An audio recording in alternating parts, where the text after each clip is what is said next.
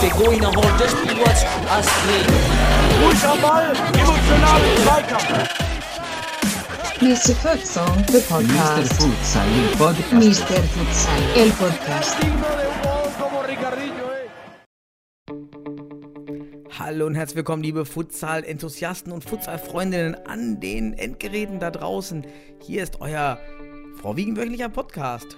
2x20 netto mit mir, eurem Futsal-Ökonomisten Daniel Weimer und eurem Sebastian Rauch, dem Futsal-Philosophen auf der anderen Seite. Hallo Sebastian, ich grüße dich heute Abend hier. Hallo Daniel, ich grüße dich auch heute Abend hier und alle anderen da draußen. Wieso habe ich geredet wie, so, wie, hab ich geredet wie ein Roboter? Ach nee, ich hab's, äh, du, ich bin Uppe.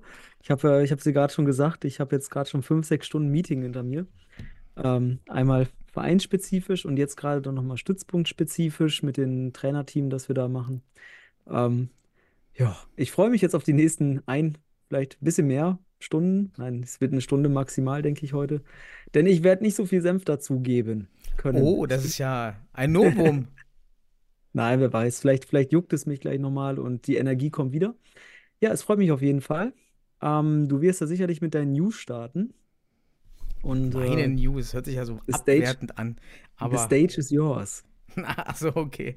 Oh, jetzt machst du mir Hoffnung, dass ich hier mehr Redezeit als du heute habe, aber okay, schauen wir mal.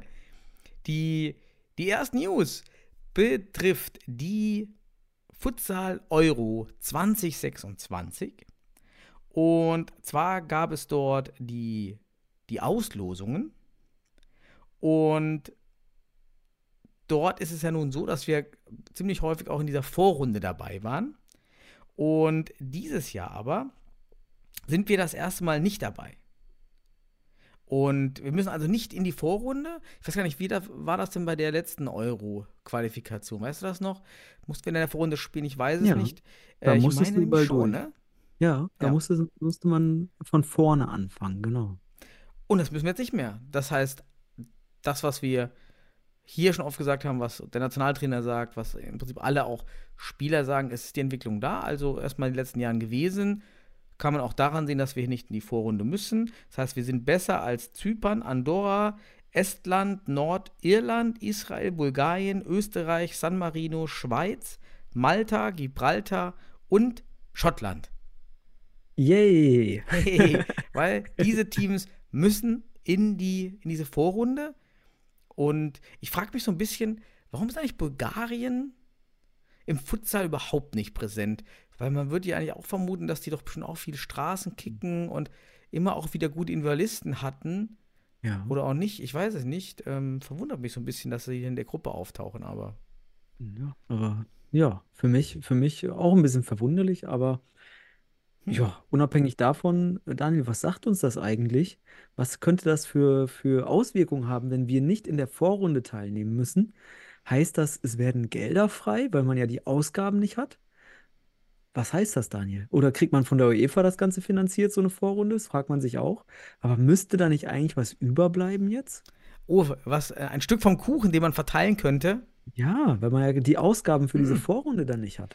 die müssten ja im Budget eingeplant gewesen sein beim DFB, Mhm. denn die, die, die Runden, die Qualifikationsrunden beginnen ja dann jetzt auch schon äh, demnächst, Ja. 8. und 17. April. Und ja, Mhm. stimmt, eigentlich müsste ins Budget 2024 da rein sein. Hey, wir haben was übrig, wahrscheinlich. Hoffen wir es. Hoffen wir es. Hoffentlich wird es sinnhaft eingesetzt, denn ich habe aktuell davon gehört, dass es einen Bedarf gibt bei manch einem Akteur der Nationalmannschaft. Aber ich glaube, Okay. diese, diese, diese Gerüchte, wobei ich glaube, ernsthaft ist es kein Gerücht, ich möchte es aber nicht in der Öffentlichkeit streuen.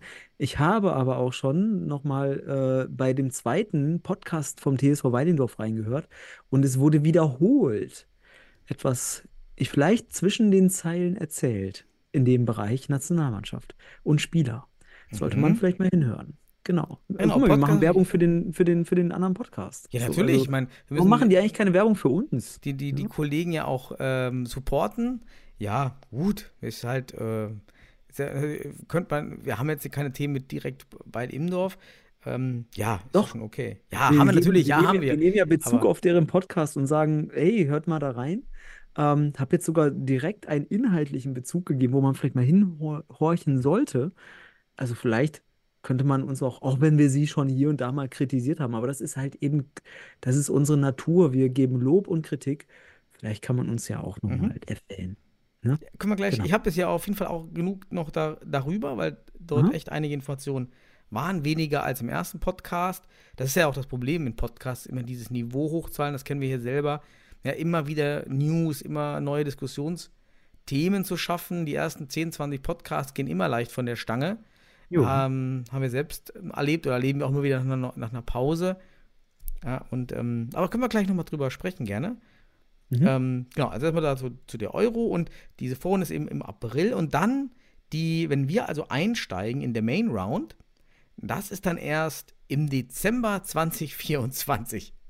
Also ist Ja. noch weit hin und auch wieder schade. Ich meine, da haben wir Freundschaftsspiele wahrscheinlich im April Ja. als Ersatzprogramm und ja. Wenn es Freundschaftsspiele wie gegen Spanien sind, dann finde ich das schon sehr attraktiv. Mhm. Also, ich hoffe, man lädt da sich jetzt nicht die Schweiz ein oder so. Oder halt Andorra oder Schottland oder was auch immer. Ähm, sondern man holt sich auch eben Testgegner auf dem Niveau, welche dann auch in der Main Round auf einen treffen Mhm. können. Ne? Und da kann ja auch immer ein dickes Kaliber kommen. Ne? So ist es. Ja, dickes Kaliber kommt jetzt auch am 4.2. in Aschaffenburg und am 6.2. in Wetzlar, nämlich die spanische Futsal-Nationalmannschaft gegen die deutsche Futsal-Nationalmannschaft. Hier kam jetzt raus, dass die Spiele bei der Zone laufen. Mhm. Was so dein, dein Gedanken dabei? Ja, also erstmal der Punkt, ich habe gehört, das erste Spiel ist schon restlos ausverkauft, was natürlich ein super Zeichen ist. Ähm, der Zone finde ich auch cool, muss ich auch sagen. Auch wieder ein cooler Move.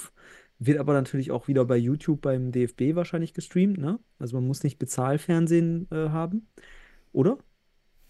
Nee, ähm, genau, kannst du so schauen. Genau. Genau, das wäre schon mal ein wichtiger Hinweis, weil ich, ich habe jetzt persönlich zum Beispiel keine Zone. Ähm, zweites Spiel ist noch nicht ausverkauft, meines Wissens nach. Zumindest habe ich das mal gehört. Vielleicht sollten wir hier noch mal Werbung für machen, wenn denn. Ist ja auch ein Dienstag, ne? Der 6.2. ist der Dienstag. Genau. Ja, aber ähm, schwierig. Ja, vielleicht kriegt man da irgendwie auch die Halle so zu, dass man sie zumindest auf eine Seite packen kann. Man hat ja auch damals die Salami-Taktik, wir haben ja das für das Bielefelder Spiel damals vor einem guten Jahr so ein bisschen beobachtet, wie man dort die Plätze verteilt hat. Salami-Taktik haben wir das genannt. Erstmal die eine Seite, erstmal das und dann immer Schritt für Schritt die Seiten so voll gemacht, dass man das Fernsehbild aber auf jeden Fall gut hatte.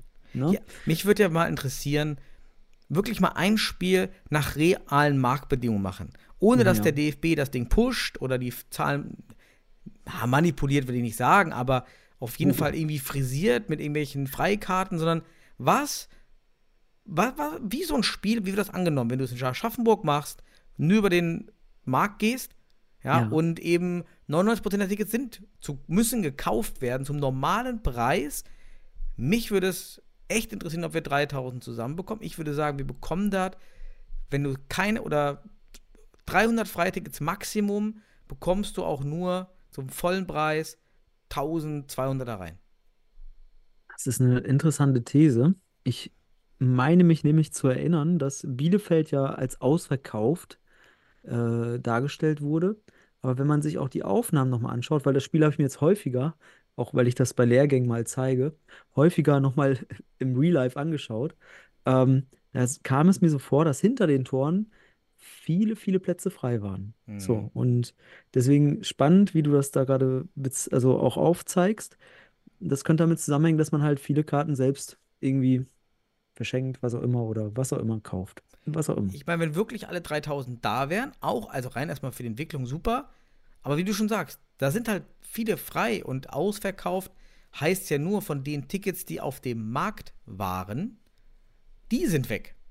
Ja, Ja, und wenn ich aber alle an die Verbände und an die Vereine und an alle, Ver also alle Funktionäre alle kostenlos rausgebe oder vielleicht auch für, für, für, für, für einen kleinen Obolus und dann erst in den freien Verkauf geht, weil sind dann ja am Ende nur von 3000, vielleicht waren da nur ganz überspitzt gesagt, 300 im freien Verkauf, ich weiß es nicht.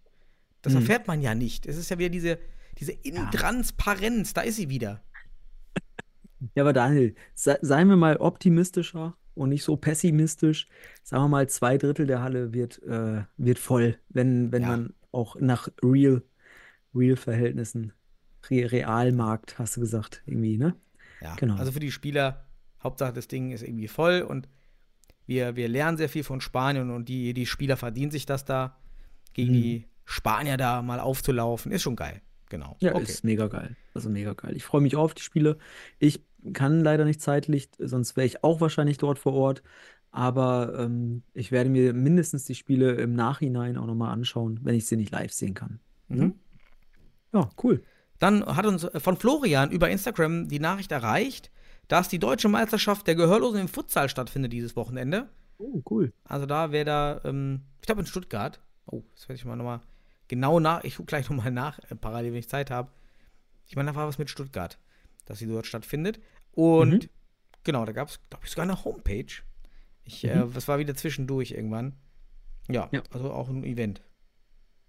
Ja, cool. Coole Geschichte. Am Wochenende findet auch die Westdeutsche Futsal- oder Hallenfußballmeisterschaft statt für die B-Junioren, das weiß ich. Ähm, ich war nämlich jetzt am Wochenende in Hiddenhausen bei der Hallen-Westfalen-Meisterschaft der B-Junioren, um zu sichten. Mhm. Und ähm, die ersten drei von dort fahren jetzt am Wochenende nach Duisburg, um dort die Westdeutsche zu spielen. Deswegen, also für alle, die aus Duisburg und Umgebung kommen, sollten vielleicht da mal am Wochenende hinschauen. Wird wahrscheinlich keinen Eintritt geben, aber es gibt auf jeden Fall B-Junioren Hallenmeisterschaft dort. Ja, Okay. so auch nochmal, falls, falls uns einer aus der Ecke zuhört und vielleicht Bock drauf hat. Dann haben wir als nächste News Transfer-News kurz vor Ende der Transferperiode. Oha. Denn Ausverkauf beim SFC Stuttgart. Wir haben es im Kader gesehen. Was Hm. war da denn los? Fast neue Namen. Der SFC Stuttgart hat seine Landesliga-Fußballmannschaft hochgezogen. Ja. Mehr dann nachher bei, den, bei der Bundesliga-Analyse. Sah dann halt auch aus, als wenn man Fußballer hochzieht. Mhm. Und das heißt, dort sind ja nun freie Radikale entstanden, die auf dem Markt sind, die Spieler Mhm. des SFC. Und einer dieser Spieler, Robert Lubitsch, wechselt jetzt zu uns, zu Fortuna Düsseldorf. Da war er nochmal erfolgreich auf dem Transfermarkt. Er wohnt ja in Stuttgart. Klar, kommt zu den Spielen, mit Zipai auch aus Stuttgart. Das kann man also gut machen. Und ähm, ist natürlich spielmoralisch, Sebastian, ich weiß, das ist dein Thema, immer etwas zu Ich werde es nicht kritisieren, diskussionswürdig. keine Sorge. Aber klar, wir sind im Abstiegskampf. Es sieht jetzt Ja. ganz gut aus mit dem Punktgewinn jetzt gegen Paas. Aber das wussten wir noch nicht vor einer Woche. Ja. Und der Spielverlauf hätte es durchaus auch anders hätte laufen lassen können. Mhm. Und dann stehst du da und hast weiter Ausfälle. Und deshalb natürlich super, dass der Robert jetzt kommt und Mhm. uns da unterstützt. Aber ja, beim SFC, da pff, ja, spielt man zu Ende noch. Ja, erster Punkt zum SFC. Du hast recht, was aber auch wiederum belegt, wenn du sagst, das ist ein Landesligaspieler etc., dass man auch weiß, mit, äh, ja, nennen wir es mal ein bisschen höheren Amateurbereich, das reicht dann auch nicht mehr für die Bundesliga. Also für alle, die hier denken, Pass und so weiter, ähm, die ja auch mit vielen Fußballern parallel dann ähm, als spielen in der Bundesliga oder damals Penzberg, wir sehen, dieser Aspekt mit fu reinen Fußballern anzutreten, ist kein Aspekt, der dich in der Liga hält aktuell. So ist das eben. Also da müssen wir auch mal alle, alle Fußballtrainer da draußen, die davon überzeugt sind, die sie können damit einfach mit äh, guten äh, Fußballern antreten. Ich denke, da muss es schon ab Regionalliga kommen mittlerweile, um wirklich mit wirklich auch ernsthaft mithalten zu können. Ich bin auch gespannt, wie das in der zweiten Saison vom Pass ausgeht. Ähm, aber ja, das sieht man hier einfach. Mhm. Landesliga-Kicker reichen nicht, ohne wirklich sich ernsthaft mit Futsal zu beschäftigen. Zweiter Punkt zu Robert Lubitsch. Herzlichen Glückwunsch. Ihr kriegt einen Spieler, der sein Herz auf den Platz lässt. Ein super Spieler auf dem Platz, muss man einfach sagen. Ähm, wird euch weiterhelfen. Und ohne dass ich euch Kritik äußere, aber ich habe es ja schon gesagt, so ein bisschen seid ihr die Black Panthers der Bundesliga geworden, wenn ihr von Samstag zu Samstag denkt. Ich finde, es ist charmant, äh, wenn ich das sage. Ähm, und auch nur die in Westdeutschland äh, lebenden Zuhörer werden das ernsthaft äh, nachvollziehen können. Es hat was, auf jeden Fall. Ähm, ja, aber mit Sipai kann er dann zusammen anreisen. Ihr seid da effizient. So. Und ich sage euch, er wird euch bereichern. Das ist eben der Punkt. Er wird euer, euer Spiel besser machen können. Das ist der Punkt. unabhängig davon, ob er vorher mit euch trainiert hat oder nur samstags erstmal vorbeikommt. So ist Ja, das. du bist halt eben auch an dem Punkt, klar, wir haben auch viele Leute auf der Bank, die mehr Einsatzzeit wollen, aber das hatten wir so oft diskutiert. Das Niveau, wenn du mit dem Rücken an der Wand stehst, ist so hoch. Ja, und du kannst die Spieler eben nicht in, einer halben, in einem halben Jahr auf Bundesliga-Niveau ziehen, wenn die es Mhm. nicht haben. Du brauchst jetzt fertige Spieler, die du da reinwirfst. Genau.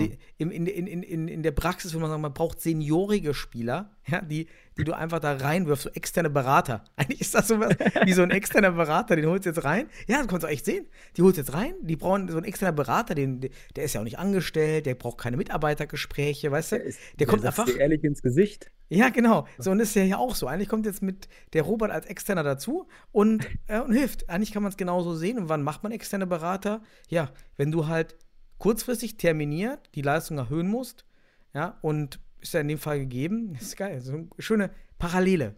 Aber Daniel, eine Sache muss ich noch sagen.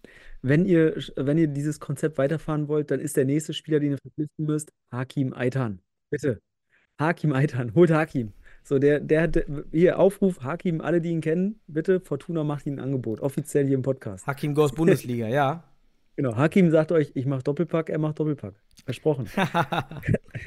Ist ja auch, seitdem Ja. er bei Gütersloh raus ist oder nicht mehr so oft dabei ist, dann, ja. Ja, man kann ja noch äh, wechseln bis morgen, wenn man ihn unter Vertrag nimmt. Ne? Das, dann ist man spielberechtigt. Ne? Das ist auch wichtig.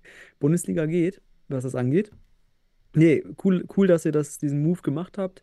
Äh, freut mich auch für Robert, dass er Spielpraxis kriegt, ähm, die, ja, ich sag mal, in, in, Stuttgart gibt's, hat sicherlich seine Gründe, dass er das auch dann mit euch wagt jetzt. Ja, und ähm, ja, dann habt ihr den auf jeden Fall noch Ja, bis total. mindestens Ende der Saison. komplett, kompletter Spieler. Mega. Ja, genau, der bringt euch weit. Dann Cool. habe ich noch, ach ja, von, vom DFB Futsal Channel auf Insta habe ich dir nochmal die aktuellen Torschützen Mhm. hier mal wahrgenommen und aktuell führt Ack 17 Treffern. Dahinter Neves von den Mhm. Panthers. Ich Ja. muss ehrlich sagen, ich habe ihn gar nicht so wahrgenommen. Also ich war jetzt echt mal überrascht. Dachte, okay, hat er echt so viel genetzt? Also wirklich so still und heimlich sich davor. Und auch Mhm. Fayasi Ja. von Liria, Platz 3 mit 15 Toren. Ja, da waren wir auch dran. Fortuna, das ist schon ein guter Kicker da. Der war ja im Iran. Da schon erste Liga sehr aktiv und zieht das Team halt auch immer mit. Mhm. Und das sind ja eben die, die, die Hitten, äh, nein, nicht Hitten, aber schon diese Zentralspieler, die auch die anderen noch besser machen. Ja. Ja. Ja, Nevis, hast du das, hast du das so mm, wahrgenommen über die Saison bis Ja. heute? Aber guck mal, der Punkt ist ja, Daniel, man sieht ja leider nicht, man sieht ja immer nur die Top 3, die werden ja hier präsentiert, ne? Also die werden dir präsentiert dort bei Instagram oder sowas. Und du siehst ja nicht, was dahinter ist und wie eng das ist. So. Und dann schießt der mal, an, einer schießt an, am Spieltag zwei, drei Tore und auf einmal, ist, einmal zieht er an den nächsten vorbei. So, ne? Also deswegen äh, überraschend, weil man ihn nicht kommen sehen hat, weil man nicht wusste, dass er auf Platz 4 war vielleicht davor. Ähm, ja, aber cool. Ähm, von der Wahrnehmung, also hier der Eye-Test mal, der, der Highlights und der Spiele, die man so sieht, muss man sagen, Neves sowieso immer positiv aufgefallen und Fayasi auch absolut in meinem Gedächtnis als der Topscorer von Berlin. So. Also der schießt da viele Mhm. entscheidende Tore und ähm, ja, und der Punkt ist einfach, die hast du halt nicht kommen sehen, weil der DFB sie nicht gezeigt hat vorher. Also du hast nicht die Top 10, sondern immer nur die Top 3. So. Ah ja, okay, zack, das könnte natürlich sein, das stimmt. Aber reflektiert hier auch die Tabellensituation ja extrem gut wieder, muss man sagen. Mhm. Bei, bei Hohenstein ist man dann doch noch ein heterogeneres Team, wo anscheinend dann auch mal mehrere netzen und Ja. hier doch sehr, sehr fokussiert. Ja, Ja. das Cool. waren meine News und jetzt vielleicht äh, haben wir immer News und dann kommen wir zu, den zu den freien Themenblöcken, nennen wir es mal so. Ich habe Themen. ja drei Themen, drei Themen für den freien Themenblock. Ich, Mhm. was, mit was fange ich denn an? Mit dem reinsten Futsal-Thema und zwar nochmal das Thema Mannschaftsfotos in der Futsal-Bundesliga. Ja, im Okay. DFB-Net. Ist ja immer grausig und je länger die Saison vor, voranschreitet, desto schlechter werden die Fotos. Warum? Ja, so am Anfang der Saison holt sich ja dann doch mal jeder oder die einige einen schönen Fotografen. Dann macht man dieses Riesensetting, macht einmal die Fotos und dann, nee, jetzt können wir keine anderen. Fotos machen, das Setting ist nicht da. Und dann kommen diese Schrott Schrottfotos. Und wie ich drauf gekommen bin, die zweite Mannschaft bei uns, ich habe ähm, dem, dem Trainer unserer zweiten Mannschaft gesagt, ich brauche die Bilder, weil ich das hinter, im Hintergrund verwalte halt. Ich brauche die Spielerfotos. Stell dich doch bitte in eine Kabine, wo ihr am besten immer seid. Ja, mach da Fotos und mach immer Fotos. Hat er mit seinem Ja. Handy, klack, klack, klack, klack, klack, fünf Minuten, fünf Spieler fotografiert. Super, ja. Weiße Wand, einfach im Trikot, fertig. Und der Vorteil dabei ist ja, wenn man das von Anfang an sich so überlegt, dann kann man auch in der Saison einfach genau dieselben Fotos wieder machen. Ja. Deshalb Diskussion hier an dich zum, zum Vorschlag, macht am Ende, äh, am Anfang der Saison nicht diese High, könnt ihr auch machen, High-End. High-End-Fotos, aber macht sie am besten auch so, dass man einfach dann im Lauf der Saison einfach vor dem Spiel genau dieselben Fotos machen kann. Also nehmt einfach die Kabine im Heimspiel, stellt euch vor die Kabine, die, weil man immer vor dieser Kabine steht, und macht dort die Fotos auch am Anfang schon. Dann fällt das nämlich gar nicht auf, dass das dann am Ende Kraut und Rüben ist. Und am Ende ist das Gesamtprodukt viel besser, als wenn fünf Top-Fotos da sind und fünf Kraut und Rüben. Ja, das ist ein Punkt. Also diese High-End-Fotos sind natürlich geil, um den Kader vorzustellen, vielleicht im Social-Media-Kontext oder Öffentlichkeitsarbeit halt, ne? Das ist schon ein Wert, dass da professionelle Fotos sind, aber man muss aber sagen, du meinst jetzt halt eben diese Fußball.de-Bilder, ne? Ja. Und die sind halt auch von der Auflösung so klein, dass da, wie du schon sagst, Einheitlichkeit erstmal viel wichtiger ist Mhm. als ein High-End-Bild, weil halt, das, du siehst die Gesichter eh nicht so gut. Du siehst sie halt, dass man den Spieler erkennt, aber äh, die Spiel wozu werden die Bilder von, von Fußball.de genutzt? Einmal zur Passkontrolle, ne? Der Schiedsrichter schei scheißt drauf, ob der eine geleckte Frisur hat in dem Moment. Und die sind so klein, dass du da echt, du siehst da keine Hautunreiten. Ein, also das ist kein High-End-Bild, was du dann auch präsentierst. Es ist, Einheitlichkeit ist cool da, deswegen finde ich deinen dein, Dein Hinweis super gut. Macht einfach einheitliche Dinger aus der Kabine oder in der, in der Trainingshalle, in der ihr immer seid. Einfach an derselben Ecke von der blauen Matte Wasser. Na gut, helle Farben müssen es ja sein. Eigentlich ist weiß immer wichtig. Aber come on, ob es jetzt dunkle Hintergründe sind, das juckt auch nicht. Hauptsache der Spieler ist gut zu erkennen. Ähm, aber einheitliche Bilder für die Fußball.de-Seite. Und wie du schon Mhm. sagst, du hast ja das Beispiel genannt, wie man es dann einfach macht, damit es einfach auch, weil man ja seinem Kader, das ist halt so auch noch in der Bundesliga, da musst du gar nicht mit Regionalliga oder was auch immer für Verbandsligen kommen. Auch in der Bundesliga sehen wir das eben ganz stark, dass man Kaderverhältnisse dann verändert. Spieler kommen, Spieler gehen und auf einmal hast du wirklich auf einmal die schlimmsten Bilder im Verhältnis. Uneinheitlichkeit wirkt Mhm. da einfach schlechter als schlechte Bilder. Also lieber ein etwas weniger professionelles Bild von einer, mit dem Trikot, was halt wichtig ist, dann wirkt das schon wieder professionell, weil es einheitlich ist und es ist halt offiziell mit einem Trikot. So. Deswegen wichtiger Hinweis. Und wer High-End-Bilder machen will, der macht das eben aus Marketing oder aus, aus, aus Öffentlichkeitsarbeit Gründen, um den Kader vorzustellen. Was ja auch cool ist. Du hast ja Ja. eh nur am Anfang der Saison und dann ist das ja auch okay und Genau. fein. Ja, fand ich mal eigentlich, ähm, wollte ich mal meine Gedanken teilen. Ja, so. Die Gedanken. Ja, bitte. Zweite Danke. Gedanken habe ich mir natürlich gemacht zum, zur Baller League, Ui. Guckst du die denn noch? Ja, ich habe die gestern wieder geschaut. Es waren dann ja immer so 70.000 Zuschauer. Am ersten Spieltag waren es ja 130, das geht jetzt schon runter. Parallel hat Mhm. man gesehen, bei Twitch lief dann irgendwie so Minds- Minecraft Stream, Oh. der hat halt 85.000. Also man muss auch, finde ich, diese Zuschauerzahlen etwas relativieren. Also ganz schnell auch in den vielen Artikeln über die Baller League höre ich dann, ja, das ist so viel wie im Stadion Zuschauer. Na, das ist Ja. schon was anderes, weil was heißt da zusehen, was heißt da im Stream sein? Ja, am Ende habe ich da nebenbei gestern hier die Futsal-Bundesliga angeschaut und mir die Notizen gemacht und es lief einfach. Das lief einfach, ohne dass ich hingeschaut habe. Also, ja, das ist schon Zuschauer, ja. also man kann es innerhalb, also Futsal, Bundesliga Stream bei Twitch, den kannst du damit vergleichen. Ja, und der hatte halt auch nur 3000 oder so. Oder hatten wir nicht sogar ein bisschen mehr bei Twitch? Diese, Das weiß ich gar nicht mehr. wie Also war das Daten denn nochmal, das damals Länderspiel? Das, fand ich, das waren, war das nicht 10.000? War das auch nicht, gar nicht mal so wenig? Ja. Aber dann Quervergleiche mit YouTube irgendwie so richtig, jetzt muss man da ja auch Ein Downfall. ja, genau. Aber, ähm, ja, war immer noch nicht gut. Ja, also war immer noch irgendwie langweilig und äh, wirklich schlechtes Niveau. Aber ein Spiel war besser. Und zwar, wenn Manu Fischer auf dem Platz war. Und Mhm. man hat direkt gesehen, der Manu in der Defense, in der Offense, er hat da Futsal-Elemente reingebracht, lag da auch gut. Und immer wenn er und äh, Sascha Bigalke, ich kannte ihn gar nicht, also war auch Ex-Profi, guter Dribbler anscheinend, die auf dem Platz waren, war das richtig stark. Und dann macht der Manu auch das 1-0, weißt du wie? Ball von der Seite, er steht mit dem Rücken zum Mann, ja, nicht wie Mhm. die anderen Fußballer, die dann immer ähm, da sich offen drehen. Dann Mhm. macht er aber die Pivot-Drehung, eine kurze Täuschung, andere Richtung, Taktor. Einfachste Pivot-Drehung, macht kein anderer dort bei dem Turnier. Und ähm, Ja. 2-0 war noch dazu bei der Ecke.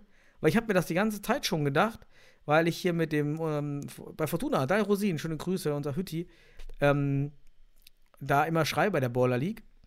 Mhm. Und ähm, wir haben noch davor gemeint, ey, eigentlich ganz ehrlich, Ecken und Einkick, mach eine Variante hier bei dieser Baller League Ja. und du zerpflückst das. Das ist wie bei einer Hallenstadtmeisterschaft, genau. Ja. Mit einer Variante zerpflückst du auch dort. Also genau das ist der Punkt. Ähm, ja, cool. Mir wurde das ja auch so berichtet. Ich glaube, du warst es dann sogar in der Gruppe. Ähm, der, oder irgendjemand hat da auf jeden Fall mir berichtet, dass Manu Fischer da auf einmal Futsal-Moves macht und damit erfolgreich ist. Aber, der, aber natürlich wird der Kommentator das nicht als Pivot-Aktion oder als Futsal-Aktion Nee, weißt du, was der immer wieder gesagt hat? Und das ging mir auch Was maximal denn? auf den Keks und das wird auch den Manu Fischer richtig gegen den Sack gehen. Es ging immer darum, ja, der ehemalige Barcelona, also der ehemal, der Spieler, der damals gegen Barcelona gespielt hat. Also es wird immer wieder referenziert auf Ja. dieses eine Spiel in seiner Dann siehst du, Karriere. dann siehst du, das ist halt ein reiniger Marketing-Event. Total, nur ja. Es ist nur das. Ja, und äh, der Punkt ist nochmal zu den Zuschauern, also wenn die sagen, ja, so viele sind auch im Stadion, 70.000 oder sowas, dann kannst du mal dem FC Bayern fragen, ob der sich freut, wenn bei den Champions League äh, nur 100.000 zuschauen im Fernsehen. So, ich glaube, da werden die Einschaltquoten aber dann äh, schon negativ reflektiert, wenn da nur Stadionfülle zuschaut. Ne? Also ist schon genau der Punkt. Ähm, man muss es relativieren. Ist, äh, der Vergleich mit Minecraft ist einfach genial, weil Ja. du siehst einfach, äh, wo, wo die Zielgruppe eigentlich gerade so äh, hinguckt. Ja, du heißt, merkst halt, du schaust es nicht des Sports wegen, du schaust es der Influencer Genau. wegen. Klar, das ist ja das ganze Konzept. Ja, Ja. deshalb ist es ja anders, deshalb funktioniert es anders, aber ich glaube nicht. Und ich habe auch heute schon den ersten negativen Beitrag über die Ball League gelesen von der Zeitung, Okay. die eben sagt, das Niveau ist unterirdisch. Ja. Ja. das sind so viele Schüsse echt an die Hallendecke, so viele Torwartfehler, also aber diese Fehlpässe und diese Schüsse an die Decke. Ja, aber was willst du Boah. machen mit dem Flummi auf so einem harten äh, Mhm. Kunstrasen? Was willst du machen? Das ist halt so, wenn sie da einfach einen, einen coolen Hallenboden machen würden, das dann so wie Straße aussieht. Also spielt auf der Straße. Wirklich. Spielt, macht, macht ein Parkplatz-Ding, Alter. Und nimmt den Futsal Das bei. wär geil. Das wär wird echt stark, geiler. ja, wie bei Das wär Beachsoccer. Du Wir reden immer von Straßenfußball Geil. und zocken auf so einem scheiß Kunstrasen. Also warum nicht einfach Mhm. auf Straße? Äh, ich habe einen Beitrag gesehen von Johann Cruyff, der das gesagt hat, wir müssen wieder, also Fut, äh, der, der gesagt, Futsal in der Halle oder auf der Straße spielen. Warum? Weil Grätschen ist doch eh scheiße. Also die Spieler lernen, dass Mhm. eins gegen eins Fallen ist halt keine Option und Grätschen halt auch nicht. So, wenn du auf der Straße bist, also lass die doch oft, lass die doch Straßenfußball kicken. Warum machen die aus der Baller League auch nicht eine echte Straßenfußballliga und spielen damit einen Futsalball? K- Kennst du diese portablen Beachsoccer-Stadien? Okay, das ist nicht nur ein Beachsoccer-Stadion, aber diese, da sieht man sie meistens in Deutschland oder ich habe Ja, sie gesehen, ja. die man dann eben sehr portabel aufbaut und die kannst du ja irgendwo auf so einem großen Betonplatz ja, aufbauen. Ja, oder irgendeine Lagerhalle. Ist doch genauso. So, kannst du in der Lagerhalle das äh, dir mieten, groß ist, so und dann, ja, oder wie gesagt, also Straße wäre halt geil. Das vermisse ich. Eine Straße, Straßenfußball Mhm. mit Futsalball. Dann hast du ein geiles Spiel. Weil das ist jetzt aktuell ist es Flummiball, Technik sehr schwach. Ähm, wenn man das, wenn man das mit den Erwartungen, ich habe ja letzte Woche schon darüber gesprochen, diese Erwartungen, die man hat, die können ja subjektiv sein, das kann einem auch gefallen, aber ja, das ist halt technisch nicht wirklich anspruchsvoll, was da passiert. Deswegen, Baller League mal überdenken, vielleicht geht man, macht man doch Straßenfußballliga, wäre richtig geil. Eine Straße, aber warum macht man sowas nicht? Das Mhm. siehst du doch. Warum nicht? Das wäre doch ein geiles Konzept. Lass uns mal Straßenfußballliga machen. So, das wäre doch mal echt dieses, weil die reden immer über Straßenfußball, aber spielen auf dem Ja, ja, Kunstrasen. ja, genau. Herzlichen Glückwunsch, richtiger Fake. Richtig, richtig fake, wenn man über Straßenfußball spricht und auf Kunstrasen spielt. Da kannst du eher Hallen, also die neue Straße ist die Halle. So ist das eben. Das Und, und ich finde ja immer der Vergleich, auch bei der Baller League mit dem Straßenfußball. Also man will ja den Straßenfußball, das, das hörst du wirklich an jeder Ecke. Aber Ja. genau das ist das ja nicht. Ja. Warum, aus meiner Sicht? Weil der Straßenfußball hat ein einen riesigen Vorteil gehabt, diese Freiheit. Es gab keinen Trainer. Ich konnte einfach 10 JJ-Tricks, keine Ahnung, ähm, äh, Rabonas machen. Du kriegst dein Feedback von den Mitspielern, ganz einfach. Genau, aber ich kann es trotzdem machen, weißt du? Ja. Weil es interessiert am Ende keinen. Aber hier macht natürlich, die nehmen das total ernst. Das ist gut, ne? Man merkt halt, das ist jetzt nicht diese Fun-Hallenturniere, das ist schon geiler, weil Mhm. die Leute Gas geben. Aber es ist halt strukturierter Fußball. Das Ja. ist ja nicht dieser Straßenfußball, dieses lockere. Nee, da macht keiner, da macht kaum einer Tricks. Ja, ja. Warum? Ja, weil die das nicht versemmeln wollen. Ja, weil die wissen, ein Torwart, ich weiß nicht, war so ein Thüringer in, in der Bude, das ist mir aufgefallen, hat drei Bälle gut gehalten. Ja, oh, der ist 18, der könnte doch Bundesliga kommen. Keine zwei Minuten später, zack, Ja. Ball unten durch die Arme. Das war's. Ja, riesen Torwartfehler. Der- Gut, das war's für den jetzt. Also, Ja, das ist, also wie gesagt, ähm, ja. Ich, ich, ich kommentiere das jetzt einfach nicht weiter, weil für mich fehlt da die Straße, weil es auf dem Kunstrasen ist und ein Flummiball. Ganz einfach. ja. Also wer da von Straßenfußball redet, der hat noch, der hat vielleicht Ja, die- selten selbst auf der Straße. Die haben ja auch mal diese 3-Minuten-Challenge. Und da war wieder eins gegen eins Seitenbolzen, katastrophal. Ich meine, warum macht man denn nicht, ähm, keine Ahnung, Tricks zählen? Wer einen erfolgreichen Trick macht, äh, keine Ahnung, sowas. Also wirklich dieses Straß, wo man nicht diese Hemmung hat. Ja, irgendwie, äh, Sidan-Drehung zählt doppelt. Aha. Ja, Wer die erfolgreich macht. Oder, äh, genau, ein Tor nach einer Sidan-Drehung zählt fünf. Ja, Weißt du, also sowas. Genau, solche, solche, das ist auch interessant, ne? Dann hast du einen, der genau diese Punkte zählt, ne? Ja. Und, ähm, ja, du machst einfach doppelt, ne? So. Fallrückzieher-Tore zählen doppelt. Weil so richtig so Genau. Regeln, die wir auch damals bei einmal berühren oder sonst was hatten. So. Ähm, Hackentore zählen doppelt. Kopfballtore, weiß ich auch nicht, ob man das noch doppelt Und zählen einfach kann. immer ständig. Du brauchst gar nicht die letzten drei Minuten. Das ist einfach immer so. Ja. Geil. Also, das, was die da machen, ist halt Kings League, aber Kings League hat sich nie als Straßenfußball verkauft. Das ist auch ganz Ja. wichtig. So, die haben sich als Kleinfeldfußball verkauft. Was, was man in in Deutschland Spanien macht, ja gibt. Richtig, genau. Und hier in Deutschland verkauft man das als Straßenfußball, aber man verfolgt nicht die Ideen des Straßenfußballs. Weder den Boden noch den Ball noch die Regeln, wie du gerade schon sagst, mal irgendwie für Tricks zusätzliche Punkte geben. Das ist ja das, man muss sich ja nur, also ich weiß nicht, ob das unsere Generation dort macht, also Podolski oder sonst was, sind ja eigentlich auch unsere Generation. Aber meine Generation kennt das noch, dass man auf der, also einmal berühren oder sonst was ist für mich jetzt zum Beispiel ein Spiel, ähm, wo du weißt, für bestimmte Punkte kriegst du äh, ein, also äh, Kopfball, äh, äh, Pfosten rettet oder irgendwas, irgendwie sowas. Ne? Oder drei Ecken ein Elfer. Warum spielt man dort nicht drei Ecken ein Elfer? Ja, ja. So, wäre doch geil. Anstatt Eckbälle, drei Ecken ein Elfer. Wie geil ist das eigentlich? So, das sind doch geile Regeln. Das sind Straßenfußballregeln von früher. Bolzplatzregeln kann man auch sagen, weil die auch den Bolzplatz immer nehmen. Mhm. Aber dann machen die irgendwie sowas Vermarktetes, irgendwas, äh, meinen, das ist super geil. Aber sie bringen dadurch aus meiner Sicht dann schlussendlich. Aber ich muss auch sagen, ich habe es mir halt nicht mehr angeguckt, weil ich habe mir nur den ersten Spieltag angeguckt und auch nur die Spiele, wo Pavlos und, und Manuel Fischer dabei waren. Aber wenn ich das höre von dir, dann muss ich sagen, warum macht man nicht echt einen Straßenfußball draus? Ey, Oh, schöne Idee. Ja. unsere Empfehlung, bitte Asphalt, Futsalball, weil der für den Asphalt perfekt ist. Und dann solche Regeln wie aus unserer Kindheit und Jugend eben reinbauen, weil es ja eben diese Zielgruppe anspricht, ne, die Jugend. So. Ja, cool. Das wäre das, dann wär, da wäre die Baller League auf jeden Fall ähm, aus meiner Sicht vielleicht erfolgreicher mit, weil es irgendwie auch die Generation, die die Erfahrung hat, damit anspricht und gleichzeitig diese generationsübergreifende Ebene erreicht, indem man die Jungen damit wieder irgendwie infiziert. Ne? Ja, wäre cool. Schöne Machen. Gedanken finde ich mal richtig stark. Ähm, als, ob sich, als ob sich die Jungs von der League auch nur annähernd dafür interessieren, was wir sagen. Aber hey, wir haben es gesagt. So. Hört doch keine Sau. Aber keine- unabhängig davon, ähm, ja, wir haben, wir haben unsere Stammkundschaft hier und ich hoffe, die konnten das nachvollziehen. Dann, ja, letztes, Thema, letztes Thema im Themenblock. Podcast Weil im Dorf. Ist ja echt schön, da haben wir auch mal was zu, was zu berichten. Und Mhm. einmal hier hat nochmal Fisch hat auch was zur Baller League gesagt, was ich spannend fand, nämlich diese Fußballernetzwerke, die angezapft wurden, um, um die Spieler ranzukommen. Ich habe jetzt auch gehört, 250 Euro wurde zumindest einigen Spielern geboten pro Spieltag, Mhm. dass sie dort mitmachen bei der Baller League. Aber du musst ja, der ganze Montag ist halt geblockt.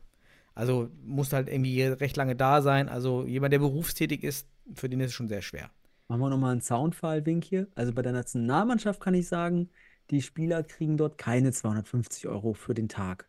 den sie dort verbringen. Das ist schon So. eigentlich, das ist schon pervers. Das stimmt, der Verkehr. Ja, soll man, sollte man nochmal den Hinweis vom Sollte man nachdenken. Und, und jetzt den TSV Weilendorf Podcast anhören. Und dann, also die Nationalspieler kriegen keine 250 Euro pro Tag, den sie mit der Nationalmannschaft unterwegs sind. Mhm. Dann war, ja genau, Suat Ak ist verletzt nach dem Spiel. Ich hoffe, das ist jetzt nichts weiter Schlimmes, gerade bei dem Spiel gegen Spanien. Es wäre so bitter, so ja, bitter, wenn er da fehlt. Gut für die deutsche Bundesliga, weil ich, also die Spanier schauen sich das jetzt an und spätestens danach hat er die Angebote aus Spanien, die er jetzt schon auch irgendwie so ein bisschen hat. Aber dann wird es ernst um Suat, glaube ich. Ja, also ich, ich, ich habe ja mit einem Trainer aus Spanien tatsächlich auch in letzter Zeit Kontakt gehabt. Ähm, tatsächlich, der sich für vielleicht auch für Suat interessiert. Es ist jemand aus der, aus der ersten Liga dort. Und der sagt durchaus, dass er sich den jetzt in dem Spiel in Deutschland gegen Spanien anschaut. Ja. das ist das Ding. Weil da hat er direkt einen Vergleich, da hat er das Niveau der Topspieler aus Spanien mit den Spielern und kann, du kannst vielleicht auch erkennen, ist das ein Spieler eben für die erste Liga? Weil du hast eben den Vergleich der Spieler dort dauernd in der ersten Liga in Spanien. Jetzt siehst du einfach mal so ein Suat Ak im Verhal- Verhältnis zu de- diesen Topspielern. Muss man echt überlegen, ist, war das strategisch clever vom DFB, gegen Ligen zu spielen, auch Frankreich und. Gut, das waren ja ähm, Spiele, waren ja Pflichtspiele, aber Ja. generell so Testspiele, weil wenn du jetzt auch noch die deutschen Spieler ins Ausland verlierst, wo du, wo wir sowieso so wenig deutsche Spieler in Deutschland haben, ist es Ja. strategisch fast schon Selbstmord, jetzt auf die Platte zu gehen, damit die spanischen Clubs denken, krass, die deutschen Spieler, nicht schlecht, was wollen die denn haben? Dann hören die, was die bei uns Daniel, verdienen und dann sind die direkt schon- weg. Das ist ja schon Self-Kill. Was, du hast ja schon häufiger erwähnt, was Self-Kill ist. Die, die, die Alters, der Altersdurchschnitt der Nationalmannschaft ist eh schon so weit, dass die meisten Spieler überhaupt gar nicht in Frage kommen fürs Ausland. Also die werden kein Angebot kriegen, weil sie einfach schon zu alt sind, also gehen 30 Mhm. und übergehen. Aber Suat Ak ist halt ein Spieler von wenigen in der Nationalmannschaft, die dann noch das Alter haben, wo auch ausländische Vereine vielleicht draufschauen, wenn sie denn ein bestimmtes Niveau nachweisen. Und das wäre jetzt zum Beispiel Mhm. gegen Spanien ein wunderbarer Vergleich. Und dann könnt, da guckt ja dann nicht nur Spanien hin, sondern vielleicht auch eine französische Profimannschaft, weil das, was für die Spanier dann vielleicht nicht ganz interessant ist, könnte für den französischen Futsal doch auch interessant sein. Also, aber der, der, der Punkt ist, wir werden nicht viele deutsche Spieler verlieren, weil sie einfach im Grundsatz schon zu alt sind, Daniel. Mhm. Also da macht dir keine Sorgen. Also, Gut, oh, ist mal richtig abgedriftet, aber auch nicht schlecht, weil ich Ja, war ja bei, beim spannend, spannend, Podcast Fall. von Ja. Weile im Dorf. Ähm, eh, ganz spannend fand ich nochmal, Manu Fischer hat äh, echt viel erzählt, so über auch seine Futsal-Karriere, auch das Karriereende im Futsal, weil der Mhm. ja eigentlich gut dabei war und er hat nochmal gesagt, neue Orientierung braucht er auch die Perspektive.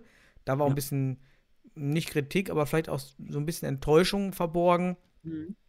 Ja, dass man eben nach acht Jahren Futsal, naja, gut, wo stand man mit der Nationalmannschaft? Irgendwie genauso da, wo am Anfang, also ja, da war jetzt auch irgendwie nicht äh, mehr. Hat sich auch verwunderlich gezeigt, dass die Boller League eben in sechs Monaten so ein Ding dahin zaubert, um Ja. 70 und halt 70 oder in der Spitze 130.000 Menschen vor Twitch zu fahren und der DFB halt seit der Gründung 2016 der, der Futsal-Nationalmannschaft es nicht geschafft hat, um da auch nur annähernd ranzukommen in, Ja. im, im virtuellen Raum. Offensichtlich, ganz ehrlich, offensichtlich, woran es liegt. Es ist ja nur Name. Also wenn dann Poldi und Mats Hummels kommen, ist das was anderes. Auch, und wir bräuchten eigentlich auch mal, es ist wie in Frankreich. Warum ist in Frankreich der Futsal so gepusht? Warum? Weil sie dann zur besten Zeit Futsal gezockt hat und das gepusht hat. Der hat einfach dann ein Turnier mitgespielt und auf einmal wa- war klar, das kriegen wir jetzt in die Schulen und so weiter und so fort. Ähm, da war auf einmal ein Top-Spieler, der Futsal gespielt hat. Also Hm. über Namen kommen, über große Namen. Ne? Ähm, du hast schon mal von Ailton gesprochen. Oder so. Ja, aber du hast halt keine, keine Spieler in Deutschland im Fußball leider, weil der deutsche Fußball es eh versäumt hat, sich dem Futsal dann mal Ja, so ein Ballack, so ein Schweinsteiger, so ein Lahm, so die müssten da, die müssten Genau, da ein auftreten. bisschen Futsal zocken, genau, sowas, ne? So große Namen, so, ne? Die dann auch irgendwie so wirken, ne? In Mhm. den 90ern hätte man noch, oder vielleicht Anfang der 2000er sogar noch Thomas Hessler mal einladen können. So, ja, aber das ist der Punkt, du brauchst Namen. Das ist ja der erste Ja, Punkt. ja. Bei Ballers League ziehen erstmal die Namen Hummels und, und die Connection, die da eben durch diesen Namen entstehen, also die, das Netzwerk. So. Mhm. Das schafft. Und dann der Vergleich zu Kings League mit Piquet und so weiter, der aber wie wir schon gerade erwähnt haben, vielleicht für den deutschen Raum nicht so umsetzbar, der nicht so umsetzbar scheint, beziehungsweise, ja, sagen wir es mal, ein bisschen überspitzt, also nicht böse gemeint, ein bisschen verkackt wurde. So. Mhm.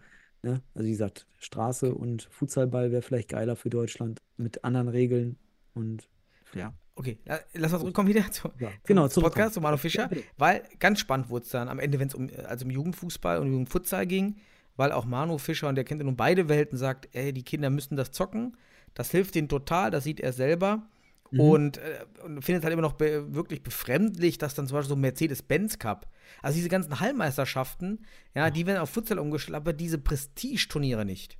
Ja, und so, so Mercedes-Benz Cup dann, das ist dann eben im Jugendbereich so das Ding, so und der stellt nicht um. Aber, und da kam ein Aspekt, den ich selbst noch auch noch nicht so richtig gesehen habe, als ein, ja, warum dieser, diese verpflichtende Einführung von Futsal in der Halle falsch war. Ich meine, wir wissen ja schon längst, dass das falsch war, dieser Zwang, weil man die Trainer nicht geschult hat. Und er hat auch nochmal gesagt, ja, und dann, es würde gar nichts bringen, wenn man den Mercedes-Benz Cup ummodelt, weil die Trainer gar nicht wissen, was sie da machen sollen. Und dann Ja. coachen die völlig falsch und dann wird das auch schlecht. Und dann können die Kinder auch gar nichts rausziehen. Das heißt, man muss erst die Leute schulen, erst Mhm. Lizenzen ausrollen. Und dann bin ich wieder beim Thema U19 Futsalstützpunkt. Wir haben kaum Trainer, ja. Lass doch erstmal die Trainer ausbilden, dass die Trainer dann auch, wenn die in den Verein kommen und die Heilmeisterschaften spielen, da auch Input bekommen.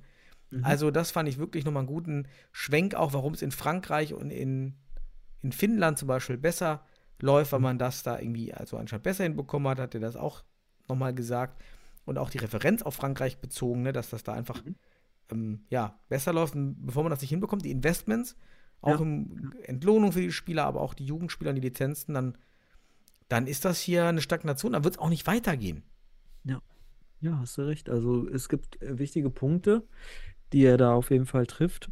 Und ähm, vor allem ähm, nur durch Regelvorgabe, wie wir das in den letzten Jahrzehnten oder im letzten Jahrzehnt erlebt haben, äh, hat es halt nicht gebracht. Ne? Deswegen, umso mehr ist es wert, wenn es schon Kreise gibt, habe ich ja beim letzten Mal schon gesagt, die dann schon voll Futsal-Regeln spielen, ähm, wo sich das schon irgendwie durchgesackt, äh, durch, durchgesackt ist. Aber auch da ist der Punkt, auch da sind die Trainer halt nicht geschult bisher.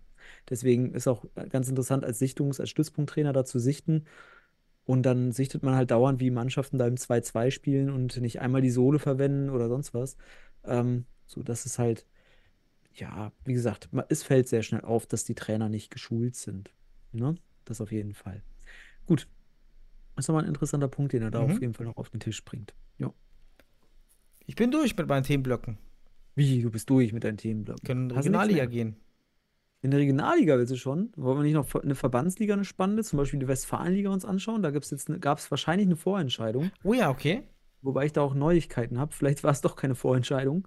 Wir werden sehen. Ich will aber auch keine falschen Gerüchte Aber wir streuen. fangen immer mit der Regionalliga an. Dann lass uns das doch gleich danach machen, oder? Jetzt bringen Ja, wir uns hier nein. durcheinander. Nee, erst, wir fangen doch immer mit Verbandsligen an und dann gehen wir in die Regionalliga, oder? Oder machen wir das immer am Ende? Haben wir da eine Struktur? Wir haben Regionalliga zuerst gemacht. Ja, dann mach Regionalliga. Komm, bitte. Ja, Lieber. war jetzt auch, also gut, im Westen war jetzt Holz. Vielleicht fallen mir in der Zwischenzeit Wuppertal gewinnt wieder gegen Gütersloh. Also Gütersloh verliert Oh. am Boden, Holzpfosten gewinnt 5 zu 1 gegen den Rhein-Socker. Also diese Liga West ist echt spannend, aber der UFC Münster mit seinen sechs Spielen, ja, der ist in Lauerstellung. Das wird so Ja. spannend, ob die es jetzt schaffen. Das ist, richtig, das ist wirklich spannend. Schafft es der UFC Münster hier noch dann wirklich der völlig überraschende Aufsteiger zu sein hier und äh, Meister, das wird geil. Ja, also das wird echt spannend. Also wie gesagt, das, was uns da aufgefallen ist vor ein paar Wochen, das wussten die Münsteraner bestimmt schon länger und dachten sich, ja, ja, ja. Sind wir mal weiter gespannt. Äh, Gütersloh ich, ist, ist, ist äh, ja immer noch mit zwölf Punkten oben mit dabei, aber viele, viele Niederlagen in letzter Zeit. Ja, und Holzpfosten Schwerte fängt sich wieder mit 5 zu 1, wie du schon sagst, gegen Niederrhein-Zocker. Ja, lassen wir Mhm. diese Liga noch weiter laufen und äh, bin gespannt, ob Münster sich da ransaugt und oh, da, da, dann fahre ich zu dem Spiel hin. Ge also Münster gegen Panthers Köln gucke ich mir an, wenn es wirklich ein entscheidendes Spiel ist. Ja, spannend. Stimmt, hast recht. Ja. Mhm. Nordosten, da hatten wir das Spiel äh, CFC Hertha 7 zu 7 boah, gegen UFC Atletico Berlin. Was eine, Ballerbu äh, was eine Ballerpartie. Und Borea Dresden verliert gegen BSC Eintracht Südring. Weiterhin jetzt hier Kalsas Jena vorne, Mhm. aber dahinter mit einem Spiel mehr, aber CFC Hertha. Also Ja. hier ist oben sehr, sehr eng. Ah, Blumstadt lauert auch noch, ne? Mhm. Mit äh, ähnlichem Torverhältnis wie Jena und nur drei Und Punkte Eintracht Rückstand. Thüringen auch, ja, stimmt, das ist recht. Also es ist schon eng. Also auch die Torverhältnisse, guck dir das mal an, die sind echt eng. 34, 35, 33 plus. Ähm, Hertha mit Abstand das beste Torverhältnis, aber punktemäßig halt jetzt auch im Verzug, muss man auch sagen. Mhm. Ja, wir, ist eine spannende Liga, aber Jena hat es halt in der eigenen Hand jetzt. Ne? Die können jetzt äh, mit, mit voller, mit vollen Punkten in der, in dem Rest der Liga. Also wie Mhm. viele Spiele sind es denn noch? Es sind neun Mannschaften, müssten also acht Spiele jeweils, noch fünf Spiele haben sie. Also 15 Punkte noch und dann sind sie safe durch. Mhm. So. Ja, spannend. Im Norden wurde nicht gespielt, aber im, ja, im Süden waren alle Partien hier. Beton Boys 5-1 gegen Karlsruhe, Mhm. Futsal Allgäu 7-5 gegen Futsal Nürnberg hier und Ja. 1860 verliert gegen Ach, das Ingolstadt. Mhm. Das war wahrscheinlich nicht geplant, denn das dürfte es jetzt gewesen sein für Mhm. Beton Boys. Darmstadt gewinnt 14 zu 2 gegen AFG Bergstraße, die sich ja auch langsam wirklich verabschieden dürften hier aus der Regionalliga. Mhm. Denn das sieht nicht mehr aufholbar aus. Das heißt, eigentlich ist die Regionalliga Süd die für mich erste, noch nicht rechnerisch entschieden, aber die am ehesten entschiedenste von allen. Ja, wenn München, also 1860 München noch das, das Nachholspiel gewinnt, dann sind sie bei 27, also vier Punkte hinter Beton Boys. Offene Spiele, TSV Weilendorf 2 ist zurückgezogen, das heißt, da müssten auch jetzt noch vier Spiele sein. Ja, wird schwierig. Das, da müssten die Boys von den vier Spielen noch zwei verlieren, damit da noch was eng wird. Ansonsten kann, kann ich deiner, deiner, deiner These, deiner Vermutung für die, zu einer Prognose auf jeden Fall zustimmen. Der, der kritische, die kritische Niederlage war ja eben der 13.01., die, der, die Niederlage von Ja. 1860 in Beton Boys und dann, ja, Ja. da kommt man halt jetzt nicht mehr ran. Also wahrscheinlich nicht. Wird schwierig. Ja, und jetzt können wir, hatten wir die Frauenregionalliga West der Damen. Es war da eins. Ja, da war was. Ja, cool. Ja, wir verlieren. Fortuna Düsseldorf verliert gegen Panthers Köln. Ah, 1 zu 8. Köln und Düsseldorf, ei, ei, ei. Und der UFC Münster zieht GTSV Essen mit 14 zu 3 ab. Dominiert hier die Viererliga. Es sind ja weiter nur vier Mhm. Teams, aber der UFC Münster schwebt da über allen. Ja, äh, wir können ja bald, ich habe gesehen bei Instagram, dass da irgendwie der WDR in Münster war. Der WDR hat da Okay. aufgenommen. Irgendwas war da, habe ich da irgendwie gesehen im Social Media. Wahrscheinlich Frauenfutsal, also ist ja wieder ein politisches Thema. Also der, die Öffentlich-Rechtlichen interessieren sich ja nur für, für politische Themen. Sonst würden sie auch mal nach Bielefeld zur Bundesliga vielleicht kommen. Machen sie aber nicht, der WDR, sondern fahren nach Münster zu den Frauen. Deswegen cool. Können wir vielleicht einen coolen Beitrag sehen, einfach wo der Futsal hoffentlich bekannter gemacht wird wieder. Ja, Mhm. aber die ziehen ihre, die gehen ihres Weges, weil ich sehe jetzt auch durch die Panthers Köln, die jetzt da auch wirklich äh, federn lassen, nur drei Punkte nach vier Spielen. Da ist ja gar keine Konkurrenz für die Münsteraner aktuell. Mhm. Übrigens, Frauen in der, in der, hatte ich ganz vergessen, letzten Podcast, wir hatten über die Futsalliga Württemberg gesprochen und da Okay. spielen einige Frauen mit. Oh, sehr gut. Ja, also da ist das jetzt ganz gut durchgedrungen, hatte ich gesehen. Äh, Finde ich cool. Also das ist ja das, was wir immer gesagt haben, dass das echt eine Chance ist, hier auch eine Brücke zu schlagen und die Teams auch am Leben zu halten, Ja. weil man eben Frauen mitnehmen kann. Finde ich gut. Da sollte man also vielleicht auch mal vorbeischauen. Das wäre doch mal ein spannendes Thema für den Öffentlich-Rechtlichen. So eine Mhm. Mix- Mix-Geschichte. Ne? Ist spannend. Cool. Ja, coole Info auch nochmal. Mhm. Ja. Dann lass uns aber mal in die Verbandsliga äh, Ja, Westfalen gehen. jetzt kriegst du deine Westfalen. Westfalenliga. Weil da gibt es natürlich, jetzt kann ich natürlich, ja, MCH-Brille, bla bla. Aber da gab es ja, wie wir schon beim letzten Mal angesprochen haben, ein Topspiel um Platz 1. Und da Mhm. spielte der MCH Futsal Club Bielefeld 2 gegen den TV Verl. Es war ein enges Spiel. Verl führte zur Halbzeit mit 1 zu 0 auswärts. Und dann konnte der MCH in der zweiten Hälfte das Spiel drehen und am Ende, ja, sicherlich in einem sehr engen Spiel. F- Verl wäre vielleicht auch durchaus auch ein Sieger gewesen, wo man sich nicht beschweren hätte können drüber. Aber der MCH gewinnt 3 zu 2. Und somit ist man in diesem Ren äh, im Rennen um den Aufstieg in die Regionalliga. Ich glaube, hier sieht man es in der Tabelle ganz gut mit 15 Punkten. Mhm. So mit 5 Punkten Vorsprung vor Ferl und drei Punkten plus ein Spiel weniger vor Paderborn an der Spitze der Tabelle. Und wenn es eine Einfachrunde wäre, der MCH spielt jetzt noch, äh, MCH 2 spielt noch gegen den SC Bredela, die ja Tabellenletzter sind, weil die äh, Futsal Falcons Langenberg zurückgezogen haben. Ähm, dann ist der eigentlich der MCH jetzt schon durch, ne? Also er ist schon Mhm. jetzt durch. Weil man kann ja in Bredela verlieren. Da passiert ja nichts Ach so, es gibt Tabelle. kein, wie? Es gibt keine Rückspiele? Wenn es keine Rückrunde gibt. Laut fußball.de gibt es keine Rückrunde. Und soweit ich Ah, stimmt. Okay. meines Wissens nach gab es auch, gibt, wurde die nicht geplant bisher. Ich habe aber irgendwie so ein Gerücht gehört, dass man da irgendwie noch eine Rückrunde spielen mag. Ich habe keine Ahnung. Mhm. Aber wie gesagt, die Okay. Ausgangsposition Würden für wir, den, Ja? sagen wir, es bleibt so. Wollt ihr denn aufsteigen, also die zweite? auf jeden Fall. Also, Okay. warum nicht? Mhm. Nächstes Jahr soll auf jeden Fall, also wir haben auf jeden Fall genug Spieler und Zulauf für die zweite Mannschaft. Und das ist doch ein gelungen, es wäre ein gelungener Au- Unterbau für eine Bundesligamannschaft, die auch in der Regionalliga eine regelmäßig spielende Truppe hat.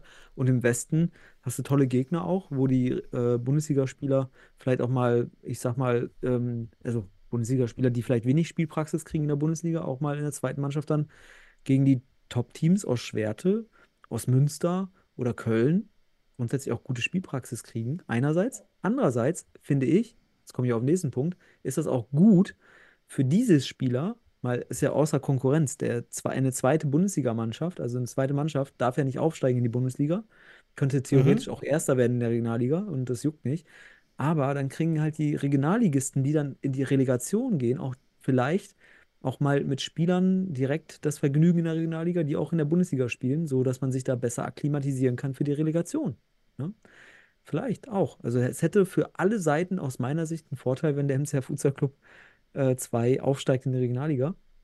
Für den westdeutschen Spannend, ja. Ne? Ähm, wobei ich mir natürlich auch freuen würde, kann ich dir ganz ehrlich sagen, unabhängig davon, dass ich beim MCA aktiv bin, wenn Ferl Paderborn äh, auch aufsteigen würde. Weil die äh, Paderborn ist zum Beispiel ein Club, der, der schon hat la- jahrelang in der Regionalliga gespielt. Ist, ein, eher ist halt ein Studentenclub, aber Ferl als Neuling macht auch einen guten Job. Können auch in die Regionalliga. Also auch top. Also ich bin ja Westfale und würde mich über jeden da freuen.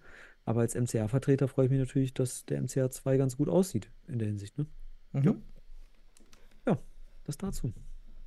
Ja, kommen wir Gut. zur Bundesliga, oder? Ja, gut, es gab noch andere Spiele in der Futsal-Liga West, äh, in der, in der Westfalenliga, aber die wurden jetzt von uns nicht, nicht so extrem. Ach so, jetzt habe ich ja, jetzt habe ich einfach Ja, mit Blick auf die Münster Uhr. 2 hat, Münster 2 hat gegen Bredela 5 zu 4 auswärts gewonnen und Holzpfosten Schwerte 2 haben 4-2 gegen Real Münster gewonnen. So. Genau, das So. Pflicht erfüllt, genau. Pflicht erfüllt. So, was jetzt? Bundesliga? Bundesliga, es gab wieder einige Nicht-Live-Ticker, ich, also ist wirklich Rückschritte, aber wenigstens Livestreams. Ja, von Ja. daher hatten, wir- haben wir hier schon so ein bisschen an, an, an Auswahl.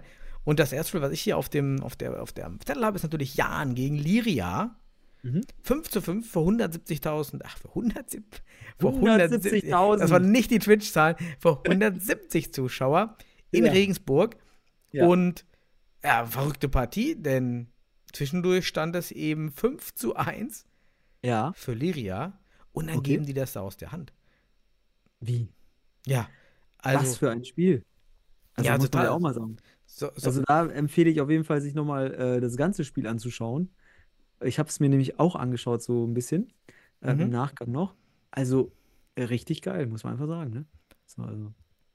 äh, ja. Werbung für den Sport, genau. Ich Ja. äh, bin, die Tore waren jetzt auch alle gar nicht so schlecht. 1-0 Marquinhos natürlich wieder und das war ein richtig geiles Tor, weil das war so ein Everyone touches the ball Goal, ja, wo wirklich jeder Spieler bei Jan am Ball war und man macht dann da schön im Aufbau die Bude. Mhm. Dann geht auch nochmal los. Fayasi, Freistoß aus sechs Metern. Wobei ich mich frage, ähm, Gimaresch so in der Mauer, bleib doch einfach stehen in deiner Kreuzstellung. Nee, er dreht sich dann so weg. Gerade das, was er nicht machen soll. Mhm. Und Fayasi ballert da durch. Ähm, dann kommt Krause ran, dann geht's halt los, dann kommt die große Liria-Phase, Krause 2-1, weil er Gimaresch irgendwie durch den Raum da fliegt. Wie, ja, wie, wie als wenn das hier so ein Red Bull-Event wäre und er macht da die großen Segelflieger. Und ähm, auch bei Jan, alle flanieren da zurück. Ja, da kommt irgendwie keiner nachgelaufen. Und dann, ja, das hat dann auch dazu geführt, 3 zu 1 Manis Kallo. Ähm, Fayasi dann nochmal im 4 zu 3, da gab es anscheinend Platzverweis. Dann nochmal ein Empty Net, weil Jan mit Flying agiert hat. Ja, und dann auf einmal ging es los. Ja, dann ähm, kam Marquinhos im Flying. Ähm, boah, genau. Wobei da Marquinhos ganz interessant gespielt. Die haben 3-2 gespielt. Und Marquinhos halt immer schön im Zentrum war. Wurde dann schon mit reingeholt. Dann gab es Zolotkin Rot. Ja, vielleicht böse Zungen könnten sagen, es war eine Notbremse, aber so gibt es sie ja gar nicht im Futsal. Weil ich war, so klar war die Chance gar nicht. Okay. Ähm, ich fand's zu hart. Wie Ja. siehst du, hast du die, hast du die rote Karte vor Augen? Ja, also da muss man auch unterscheiden, wann gibt es für eine Notbremse im Futsal rot und wann nicht. Mhm. Ja, haben wir zum Beispiel, ich kann das sagen, ich war ja am Wochenende bei der Westfalenmeisterschaft äh, äh, für B-Junioren und da war ganz interessant, dass man halt wirklich auch so Situationen hatte, dass bei einer Notbremse 1 gegen 1 gegen Torwart, also ein Spieler, der noch da mitläuft, ihn legt, ja, kriegt nur eine gelbe Karte. So. So, weil das 1 gegen 1 gegen den Torwart als nicht als hundertprozentige oder als, als klare Torverhinderung gilt. Weil die Wahrscheinlichkeit im 1 gegen 1 gegen Torwart ein Tor zu machen, ist nicht so wahrscheinlich wie auf einem großen Tor. So. Deswegen gibt es dann eine gelbe Karte. Wenn aber der Torwart den Spieler legen würde, dann ist das eine rote Karte. Weil er ja dann das Tor aktiv verhindert, weil wenn der Ah, Spieler ja, durch okay. ist, ist das Mhm. Tor leer. So. Und wie war das jetzt in der Situation dort, Daniel? Ja, der Torwart kam raus, war eigentlich da und Tolotkin ist ihn ja so reingerannt. Mhm. War noch so ein, so ein Halbfoul eigentlich. Also ja, legt ihn da Also? schon. Aber, boah, Aber nicht. war das dann eine rote Karte? Wahrscheinlich nicht, wenn Nee, nee. Der, der Spieler ihn fault und der Torwart ist da, dann ist Genau. eigentlich keine Notbremse. Diese Richtig. Notbremse, die es im Fußball gibt, gibt es im Futsal eigentlich nicht. Nicht. Ja klar, Das habe ich auch. bei der B-Union Westfalenmeisterschaft nochmal ganz klar mit den Schiedsrichtern gelernt. Ah ja. Ist auch so. Erklärt. Meine, 1 gegen 1 auf Torwart ist jetzt auch nicht. Ja, ist schwer. Ist jetzt kein Riesentor. Also Aber hier bei der B-Union Westfalenmeisterschaft haben sich alle beschwert, dass es keine rote Karte gibt. Aber da haben die Ja. Schiedsrichter ganz locker und haben auch nochmal die Trainer, dann, denen, denen das nochmal im Nachgang erklärt, dass das im Futsal keine rote Karte nach sich zieht, wenn der Spieler 1 gegen 1 gegen Torwart läuft und von einem Feldspieler dann. Ja, ja.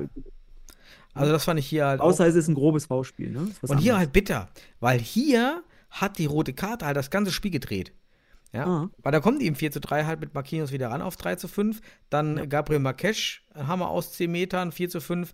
Und dann packt Bruno Santos eine geile Picke aus, Ja. 15 Meter oder so. Mega geil. Und heimert den da rein. Jan hätte sogar noch den 10 Meter gehabt. Ja. Den jetzt da der Pavlos hält. Äh, boah, unfassbares Spiel. Und ja, das Rot von Solotkin ist so die Ursache da inzwischen drin gewesen. Ja, siehst du mal. Siehst du mal. Ja, aber am Ende trotzdem ein geiles Spiel, muss man sagen. Ne? Und äh, ich fand einfach auch wieder für Futsal. Ach, eine Sache habe ich mir noch vergessen. Kann ich das mal kurz einbringen? Außerhalb der Bundesliga. Guckt, Mhm. guck mal, Spanien äh, U19 Stützpunkt-Meisterschaft. Äh, Meisterschaft. habe ich dir auch geschickt, die letzte Minute aus dem Finale. Da steht es 2-1 für Madrid und am Ende steht es innerhalb von einer Minute 4-3 Oh, nice, ja, okay. krass ist, wie viele, also wie krass diese letzte Minute ist. Richtig cool. Ähm, so, so als nebenbei nochmal, dass eben auch im Futsal so viel noch passiert. So viel noch passieren kann. Und das hast du in diesem Spiel zwischen Liria und Regensburg auch gesehen. Du denkst, die sind tot. Nein, sind sie nicht. Die kommen wieder. Wie auch immer mit Flying etc. Irgendwas, irgendeine Spieldynamik, die, die einfach einzigartig ist im Sport, im Futsal. Und zack, hast du so ein 5-5. War absolut Werbung auch für den Futsal dann am Ende des Tages. Ne? Deswegen. Ja, geil. Auf jeden Fall cool. Ja. Dann Gut. TSV Weidendorf, MCR Sennestadt, Ja. 1 zu 3. Ja, das war die nicht geplante Niederlage von, von Weidendorf. ähm, Ja. 212 Zuschauer in der Halle. Ich muss schon gar sagen, wieder im Stream, ich finde das schon geil, was Weidendorf auch hot, ja, in den Hallen dann da loszaubern. Auch Einlaufkinder, Hallensprecher, ist schon richtig viel gemacht. Richtig. Ja. gutes Event, was die da auf die Beine stellen. Die Halle schön gecleant. Also macht hot und Weidendorf schon vieles geil, muss man sagen. Ähm, Mhm. aber, erste Frage für mich, warum spielt schon wieder Akzentewitsch? Tja, frag mal, frag mal Pless. Vielleicht kann der uns das beantworten. Ich, ich weiß es, ich darf es nur nicht weiter sagen, weil ich mal mit einem Spieler gesprochen habe. Ich habe versprochen, Ja, ich sage es Okay. nicht. Ähm, okay, das sagt schon wieder zu viel. Ähm, aber unabhängig davon, ähm, ja, also er spielt, ähm, macht aus meiner Sicht auch keinen schlechten Job. Aber ja, man kann sicherlich über Gegentore gleich Boah, diskutieren. ich wollte gerade sagen, also da, da, da, Da kommen wir gleich drauf. zwei. Aber ich muss natürlich als, als, als sehr interessierter Beobachter dieses Spiels noch mal wieder was erzählen, was mir vielleicht niemandem aufgefallen ist. Und wo die Schiedsrichter in ihrem Bewertungsbogen vom Schiedsrichterbeobachter sicherlich ordentlich Punktabzug kriegen. Denn schon in der ersten Minute, in der ersten Spielminute, wurde Akzentjewitsch, äh, Akzentjewitsch zweimal hintereinander ohne Ballberührung des Gegners angespielt und die Schiedsrichter lassen einfach laufen. Dass wir das noch in der Bundesliga sehen, dass der Torwart zweimal Ach, angespielt okay. wird. Ja, kannst du dir angucken im Stream. Und hat sich jemand 23 beschwert? Sogar zweimal der gleiche Spieler, dieser äh, Derbyshire, spielt den zweimal an. Ja, natürlich hat der MCH sich aufgeregt, ne? Aber richtig geil, dass ähm, Derbyshire schon nach 23 Sekunden einmal Akzentjewitsch anspielt. Oh dann Gott, oh spielt Gott. halt äh, Weidendorf weiter Ballbesitz. Und dann kommt es wieder zu so einer engen Situation, muss Derbyshire den Ball nach hinten spielen und spielt den Ball wieder zu Akzentjewitsch nach 45 Sekunden. Und die MCH hatte den Ball nicht. Und die Schiedsrichter lassen einfach weiterlaufen. Da denke ich mir, bin ich jetzt hier gerade in der Westfalenliga oder in der irgendwo Schiedsrichter-Anfänger? Ja, aber nicht passieren. Dafür in Ne? der Bundesliga darf das nicht passieren. So, und das nach 45 Sekunden. Und wenn es dem Schiedsrichter Aufpasser nicht aufgefallen ist, ich weiß, dass manch ein Schiedsrichter uns zuhört, guckt da nochmal hin. So, das ist ein, ist, ist ein Fehler nach Lehrbuch. Ne? Also wirklich, ganz Mhm. interessant. Natürlich kann man hier drüber sprechen, ist das ein absichtliches Rückspiel?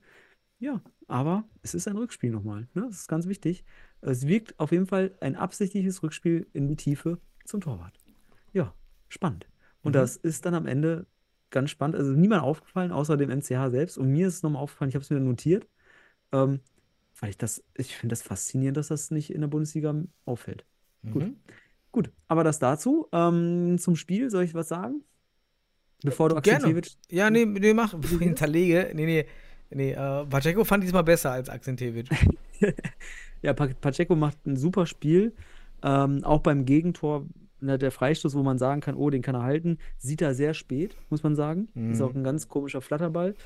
Ähm, aber unabhängig davon, guck mal, Weilendorf war, ist eine überragende Truppe, muss man ja sagen. Und hat ja in der Hinrunde auch häufig mit dem Trend gespielt, und zwar mit sieben Feldspielern. Ne? Sieben Feldspieler ist der Trend, habe ich mal gesagt. Sieben Feldspieler spielen. Und jetzt hat man da zwei Blöcke aufgebaut. Und ich muss sagen, vor allem der zweite Block, der wirkt noch nicht so stimmig. Also die neuen Spieler, die wirken noch nicht so stimmig. Ähm, und der MCH reist äh, zu diesem Spiel mit sieben Feldspielern und lässt das Spiel zu siebt. Natürlich entsprechend nicht mit High Pressing, also nicht mit Full Court Pressing, aber man verteidigt gut, diszipliniert.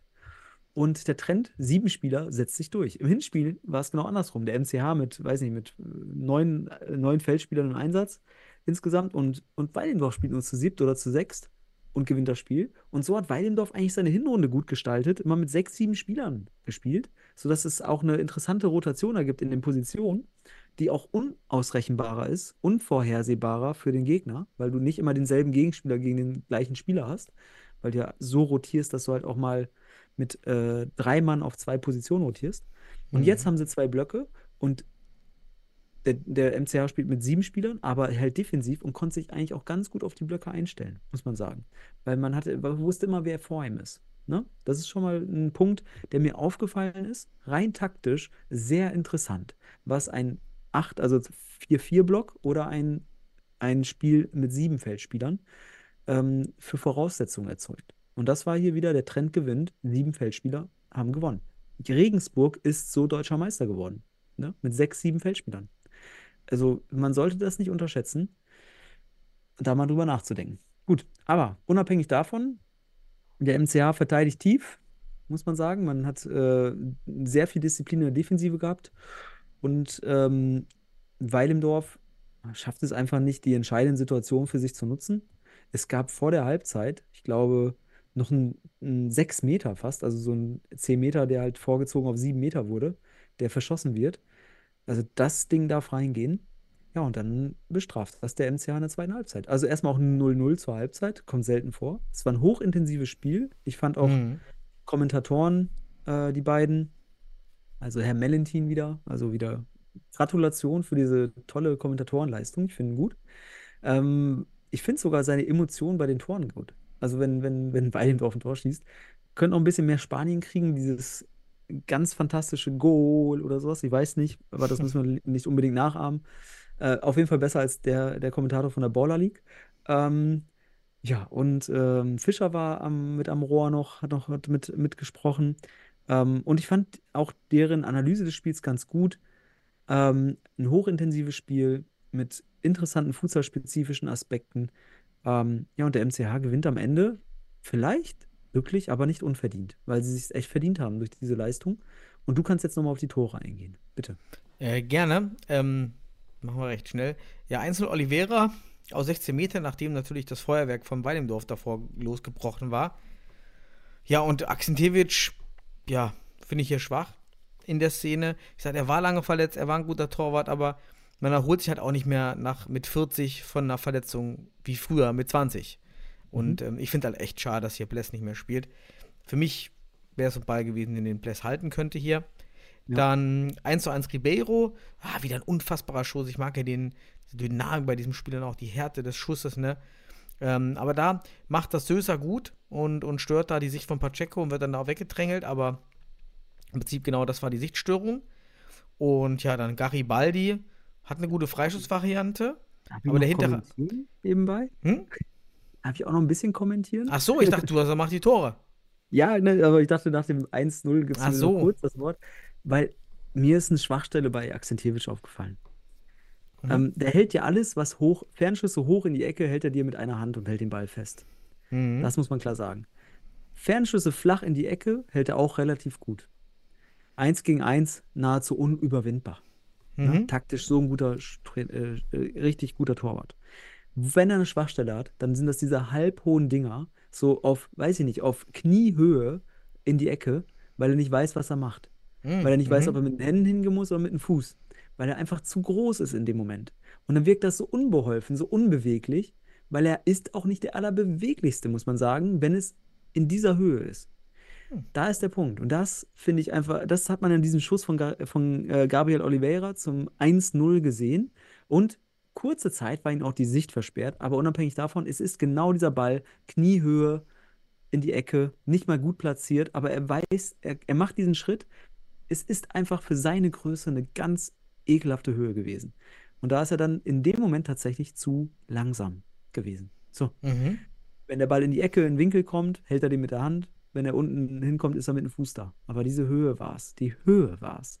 Das ist der Punkt zum 1-0 äh, von, von Gabriel Oliveira. Wollte ich nur als, als Kommentar mitgeben. Schaut euch mal in Zukunft die Tore, die er kassiert, an oder auch in der Vergangenheit. sind genau oder häufig solche Bälle. Gut, mach weiter. Du warst beim 1-1. Ja, das hatten wir ja. Dann noch ja, Ribeiro haut den rein. 1 zu 2, Garibaldi. Schöne Freischussvariante vom MCH. Mhm. Hier vor allem der, der hintere rechte Ala von, vom TSV, der da pennt. Ich habe nicht gesehen, wer es war auf der Nummer heraus. Und ähm, genau, der rückt nicht raus. AK-47 ja. wieder, ja, Wirkt sich relativ passiv. Ne? Wieder dieser, diese Höhe, die du meinst, das stimmt. Das ist wieder genau diese halbhohe Ball irgendwie. Also, ja, sieht auch nicht gut aus. Aber hier muss man, darf ich vor dem 2-1 noch was sagen? Mhm. Weil das hat man in den Highlights natürlich nicht gesehen. Aber es, der Freistoß kommt, also man hat einen Freistoß, der MC hat einen Freistoß. Und jetzt muss man sagen, das war dann wirklich ein gutes Coaching, weil da nimmt Clevers und Pelk äh, den, den, den, das Timeout und gibt diese Variante vor. Und ich weiß, dass man hat das am Freitag noch trainiert. Also einen Tag vorher im Abschlusstraining hat man genau Standards trainiert und auch diese Freistoßvariante. Das heißt, hier war das Coaching in dem Moment optimal Timeout genommen, die Variante an, vorgegeben und dann hat man natürlich das Glück auch, dass sie funktioniert, aber man hat das Glück, weil man es vorher analysiert hat. Und alle denken, Pedro Strickert schießt, er legt den ab zu Garibaldi und dann, wie du schon sagst, vielleicht kann Akzentjevic den Ball nicht sehen richtig, weil Amaginic zu spät rausrückt und da auch äh, ihn die Sicht versperrt, aber es ist wieder so ein Ding, da fragt man sich, wie kann das Ding da reingehen? Aber es war exakt so gewollt und hier muss man einfach Cleverson den wirklich die, die, die, ja, den, den, den das Lob ausdrücken, dass er in dem Moment genau die richtige Entscheidung fürs Timeout und für diese Variante wählt. Denn das war alles entscheidend. Das war das entscheidende Tor. Hm. Und das hm. war also am Ende vielleicht auch ein Trainersieg, kann man sagen, wenn man denn das ganze Spiel gesehen hat und das Timeout kommt und wie Manu Fischer es sagte im Kommentator, äh, als Kommentator, als Co-Kommentator, der hat es auch gesehen so und der weiß auch, der kannte die Variante, weil die spielt man ja auch häufiger mal irgendwo oder hat mal gesehen. Und der hat es genauso gesehen. Der Trainer hat das Ding jetzt hier gerade durch das Timeout äh, richtig gemacht und dadurch dieses Tor erzielt. Ne? Wunderbar. Also tolle Freistoßvariante kann man sich wieder anschauen. Sch- Lehrbuch. Natürlich kann Mhm. der Torwart hier nochmal diskutiert werden. Ja. Gut, mach weiter. Dann, ja, und Luis Drees am Ende Empty Net, weil Söser da irgendwie einen Fehlpass spielt und dann vor allem so hinterher flaniert. Also wirklich aufgibt, da nicht Ja. nachgeht. Ja, war ein bisschen, war ein bisschen schade. Also beide, Djindjic und, und Söser, muss man sagen. Also die da äh, planieren.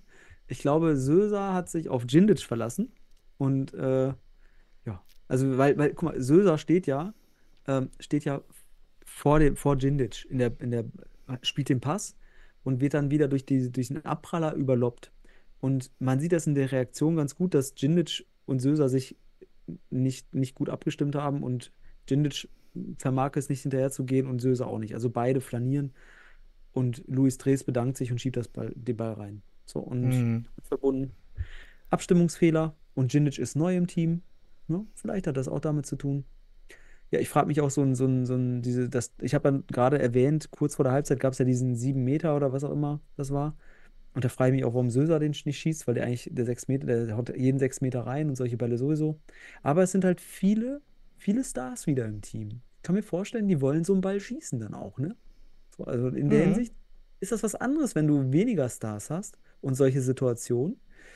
Ich sag mal, Verantwortung übernehmen ist dann auf einmal was anderes, wenn du so viele Stars hat, hast. Die wollen nämlich alle Verantwortung übernehmen. Das heißt aber auch, man nimmt anderen eine Möglichkeit. Also deswegen kann ein Ferrari auch anfangen zu stottern. ja, okay. Wollte ich Ja. hier noch erwähnen. So, als letzten Punkt. Aber ich habe ja gesagt, die verlieren nichts mehr in dieser Saison. Vielleicht habe ich es auch gesagt, um die unter Druck zu setzen und dieses Spiel verlieren. Aber wie sagte äh, Manu Fischer ist ganz gut und ähm, ja doch, haben sie auch so gesagt. Das ist für Weilendorf, glaube ich, ein richtiger Dämpfer zur richtigen Zeit. Also jetzt haben sie Zeit zu Mhm. überlegen, was sie falsch gemacht haben. Und sind immer noch da, äh, immer noch mit diesem Kader der absolute Top-Favorit auf die Meisterschaft. Ne? Muss man einfach so sagen. Die Qualität ist einfach auch zu krass, ne? Ja. Ja, genau. Aber, wie gesagt, zu viele Stars. Mhm. Das haben wir schon mal gehabt bei Weilingdorf. Die waren schon mal Favorit auf alles. Ne? So, jetzt sind wir, jetzt, du wolltest heute nicht so lange Ja. machen, ne? Ähm, Das jetzt haben wir auch gar nicht mehr so viel Wichtiges. Wir haben noch Fortuna gegen Pass, gab keinen Live-Ticker von nichts, deshalb von mir eigentlich keine Info. Ich fand Warum gab es denn keinen Ticker, Daniel? Ja, ich war nicht, ach so, ja, ich, ich war gar warst. nicht da. Ja, ja, ich war nicht da. Ähm, Du hast dich selbst hier gecancelt. ja, ist das nicht geil? Ja, okay. Er hätte noch andere machen können, aber so ist halt meine Regel. Und ähm, 150 Zuschauer waren da, war nicht schlecht. Und aber war halt auch viel Kick and Rush im, im, im, im, Stream, siehst du. Und Bayer, der sonst recht solide, irgendwie unorthodox hält, äh, da merkst du, hier ist an die Grenze gekommen. Ja, Spiel gedreht durch Fortuna, war geil. Ja, und Ja. ähm, war ein tolles, toll, tolles Event hier auf jeden Fall. Ja, also äh, ich, ich habe mir die Highlights angeschaut. Erstmal ähm, super geil, das auch wieder ein super geiles Futsalspiel, weil 4-1 hinten gelegen und dann noch gedrehter Spiel. Und man sollte sich auch mal ein, ich weiß nicht, welches Tor es war jetzt nochmal von, von Paas, aber da gibt es so ein Doppelkopfball-Ding. Ähm, so ein langer Ball und dann wird er mit Kopf verlängert und dann mit Kopf versenkt, also ähm, oder verlängert ins Tor. Richtig, richtig interessantes Tor. So eins müsste man mal bei der Border League sehen. Ja, das stimmt. Sowas, so, so, sowas, was untypisches für den Futsal, aber trotzdem geil ist, sieht man Mhm. dann in diesem Spiel. Also richtig geiles Tor auch nochmal. Übrigens bei Ähm, Martin Wu fällt mir ein, ich habe jetzt intern gehört ähm, aus dem Netzwerk, ja, warum Martin Wu nicht bei der Nationalmannschaft ist, aber andere, auch jüngere Spieler. Mhm. Kann ich nicht sagen, warum. Ich sag's mal so, wir, es ist einfach, äh, man kann nur den Kopf schütteln. Wirklich. Also, der Grund ist absurd. Aber er ist halt nicht Sag's mir, dabei. gleich, sag's mir gleich bitte äh, hinter, genau. nach, der, nach, der, nach der Folge, wenn, ich's mich noch, äh, wenn ich mich noch dran erinnere. Aber gut, äh, Fortuna gewinnt 6 zu 5 gegen Paas Mhm. und äh, hat damit wichtige drei Punkte, die ihn schlussendlich jetzt, jetzt muss man auch mal den Rest der Saison anschauen, die, die den achten Platz sichern, weil im nächsten Spiel, da gab es zwar einen Live-Ticker, ich muss dir aber sagen, bei einem 0 zu 9, da sind wir schon wieder an der Grenze zum Zweistelligen, da haben wir auch gesagt, dass ich kommentiere sowas Hohes nicht.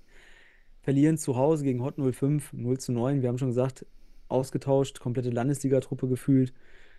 Äh, Aus meiner Sicht war es das für den Stuttgarter Futsal-Club. Die gehen mindestens in die Relegation, wenn nicht komplett Ja. raus. Ich habe auch nur aufgeschrieben, es macht also die, alles, die, die Rückwärtsbewegung, die Attacke auf den Ball, das war halt alles kein Futsal-spezifisches Spiel, das war Straßenkicker gegen Futsal-Leistungssportler, nennen wir es so. Er hat Testspielcharakter gehabt. Also von Ja. den Highlights. Ja, aber für alle, die da draußen denken, man kann mit Fußballern noch in der Mhm. Bundesliga mithalten, ähm, das ist hier wieder, also da musst du musst mit denen trainieren, du musst sie entwickeln, dann hast du vielleicht eine Chance, aber du hast, wirst auch keine Chance auf die Top 5 oder 4 haben am Ende. Also das wird schon schwierig. Da sind einfach die Teams, die sich intensiv mit vielen Spielern, die auch sehr intensiv oder primär Futsal spielen, äh, bewegen und dann auch da richtig professionell arbeiten. Ne? Deswegen, also ähm, schade. Stuttgart aus meiner Sicht jetzt durch den Sieg auch von Fortuna. Chancenlos im Rennen um Platz 8. Glückwunsch an Fortuna. Da sind jetzt acht Punkte Vorsprung. Yes! Die musste erstmal, die musste erstmal in, in den letzten vier Spielen verspielen, das wirst du nicht. Ja. Deswegen. Ähm, ja, und dann der FC St. Pauli im, im Hamburger Derby, diesmal nicht übertragen. Weise Entscheidung vom DFB. Das war das einzige Streamspiel, ne? Haben wir bisher gehabt. Aber in diesem Spiel wirklich 4 zu 15, das ist echt. Ich kommentiere es nicht. Also, sorry. Also, ich, äh, was soll ich kommentieren dazu? Äh, Celani-Effekt oder was? So. ja ich meine, deshalb wird auch der Grund sein, nicht mal gespielt. wa- warum der Lastor DFB hat- diese Highlight-Spiele gecancelt hat. Ja, wahrscheinlich wird die interne Memo gewesen sein. Ja, ähm, bitte, also wenn wir diese Spiele machen, dann sollten das erstmal nur bekannte Vereine, Fußballvereine sein. Und da diese Saison leider nur der HSV oben spielt, hat man das einfach gecancelt. Bin ich mir, Ja. also das ist meine Theorie, Mhm. warum man diese Highlight-Spiele weglässt. Ähm, und das sieht man an dem Spiel, das kannst du jetzt nicht in, mit einer Ja. Produktion von 5000 Euro streamen. Ja, genau, genau. Man hat es aber in der Hinrunde gemacht und da war es aber auch vorab sehr, sehr, also da wusste man, dass das jetzt kein Mhm. Pauli-Sieg wird. Ne? Gut, aber trotz der Spieler des letzten Jahres, die bis auf Grünberg nahezu alle dabei sind, geht Pauli hier wirklich sang- und klanglos unter. Ja. Celani sitzt nur auf der Bank, aber trotzdem hält der Effekt an. Er muss nur dabei sein. Stimmt, ne? Ja, finde ich nett, dass ihn da. Vielleicht war Jalle verletzt, weiß ich nicht, aber ich glaube eher die Story ist, man hat Ja. Boris einfach spielen lassen, weil er sich verdient hat. Finde Ja, ich die echt nice. so cool. Doch, die Und- sind auf jeden Fall so cool, dass sie es machen. Ja, Ja. Ähm, waren ja Ja. 150 Zuschauer trotzdem da. Beim SFC 54 Zuschauer. Oh. Ja. Hat man in der ersten Saison schon deutlich mehr im Durchschnitt, aber. Ja, aber stell dir vor, es sind auch 54 bei Twitch. Ja, okay, aber das war die Bundesliga, mein Lieber. Mhm. Und den nächsten Spieltag brauchen wir nicht äh, prognostizieren. Das machen wir dann, wenn er ansteht. Wir sind ja jeder vorwiegend wöchentlich unterwegs. Und jetzt kommen die Länderspiele. Deutschland gegen Spanien. Für mich super tolle Spiele. Mitunter die tollsten Länderspiele, die es bisher gab. Neben den Spielen Mhm. gegen Portugal. Also von daher, Jungs, Mädels da draußen, guckt euch die Spiele an. Am 2. glaube ich, das erste und am 4. das zweite. Also 4. Februar. 2. Vierter und Februar. Sechster. Dritter und Sechster, siehst du es. Vierter und Sechster. Vierter und Sechster, ja, egal. Am zweiten hätte man dann gesucht und hätte den vierten gefunden. Ähm, Guckt es euch an und wenn ihr noch äh, zum zweiten Spiel fahren könnt, fahrt, fahrt vorbei, da sind noch Karten wahrscheinlich zu haben. Wird ein cooles Spiel. Ich werde es interessiert schauen. Ich weiß nicht, ob ich es live schaffe, weil ich auch viel zu tun habe zu der Zeit, aber ich werde es mir spätestens im Nachgang alles intensiv anschauen und wir werden in der nächsten Folge über die Spiele sprechen. Genau. Daniel, es war mir eine Freude und allen eine gute Zeit. Und dir auch. Danke dir, danke an die Zuhörer und Zuhörerinnen. Ciao.